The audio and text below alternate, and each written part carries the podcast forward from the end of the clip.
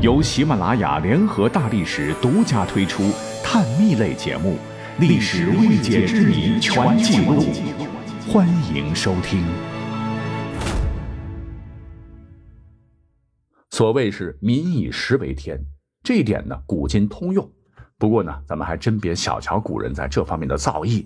从历史上看，中国饮食文化博大精深，而且源远流长。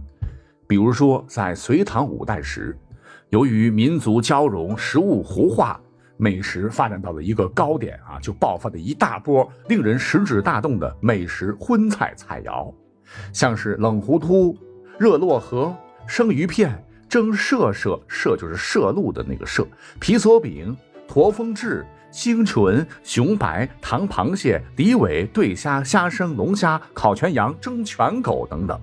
哎呀，这听着菜名哈，估计咱们现代人呃没有这口福享受了，因为很多菜肴的烹调方式已经失传了。更重要的是，里边一些珍禽走兽啊，现在是国家保护动物，是不能吃的。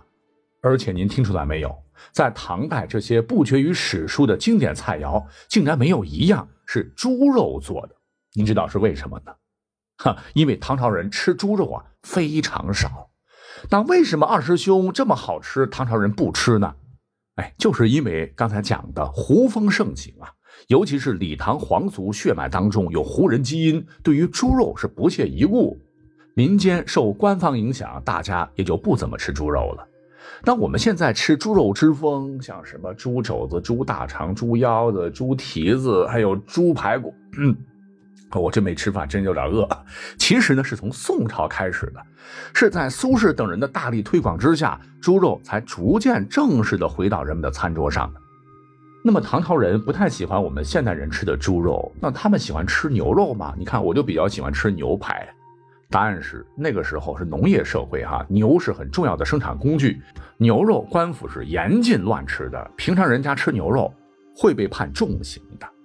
那好了，猪肉不怎么吃，牛肉不能吃。那日常，呃，我说的是日常生活当中，老百姓主要是吃什么肉呢？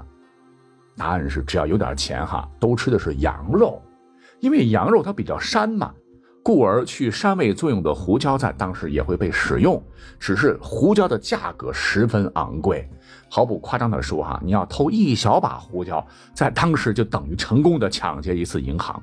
因为胡椒是从国外传入我国的，千山万水啊，物以稀为贵，被当时视为黑色黄金，甚至还可以作为货币直接来使用。你像是在唐代宗李煜时期，当时有个宰相叫做元宰，如果你看过《长安十二时辰》的话，对他应该不陌生哈。这小子是独揽朝政十余年，贪了不少。后来元宰被唐代宗赐死，家里竟然没有超出多少金银财宝。而是搜出了八百担的胡椒，唐代宗获悉，惊的是目瞪口呆，这抵得上大唐国库的一大半了。不过呢，羊肉虽然好吃，老百姓能够吃得上，但并不代表老百姓能经常吃。毕竟羊肉在当时的价格也是非常昂贵，这也使得普通百姓餐桌上最常见的肉菜便是鸡、鸭、鹅等。但是非常奇怪的是，在唐朝吃他们的肉并不算是开荤，也就是说，烤鸭、烤鹅、小鸡炖蘑菇在当时都不算是荤菜。那说实话哈，这就让我们现代人非常疑惑了，这是为什么呢？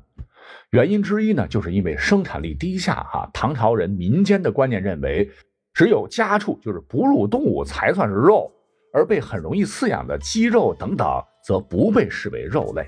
那造成这个观念深入人心的很重要的一个原因，就是当年唐太宗李世民他干了一件事儿，正是他将鸡肉等从唐朝的荤菜谱上剔除的。那这是历史上记载的一件真事儿啊，说是在贞观六年（六百三十二年），李世民为了防止御史巡查的时候大吃大喝，就要求御史出巡不能吃肉，不能吃荤。结果你猜怎么着？有个李世民很器重的御史叫做马周，他每到一个地方呢，一定会要求给他做鸡吃。那结果被人告发了。李世民本来挺生气的，一问吃的是啥啊？说吃的是鸡肉。哦，李世民马上变得和颜悦色了。那没事儿啊，这是说的只是禁止御史吃肉，禁止浪费，但并没有说禁止吃鸡呀。吃鸡又有什么关系呢？马周没有犯错，就用这个理由吧。唐太宗没有治马周的罪。李世民当时这么说的目的啊，其实是为了保护马周，不想为了吃鸡肉而失去难得的人才。可问题是，你金口玉言，唐太宗这一表态，从此以后鸡肉在有唐一朝再也不属于荤菜了。这也导致了鸭鹅等禽肉也与鸡肉地位相当，也被从荤菜谱上剔除了。你像唐朝有位大诗人叫孟浩然，曾经有一句名句哈，说“故人具鸡黍，邀我至田家”。结合我刚才讲的，你完全可以翻译成：老朋友准备了丰盛的粟米饭和菜，邀请我到他家田舍做客，得连口肉都没有啊！这朋友真抠。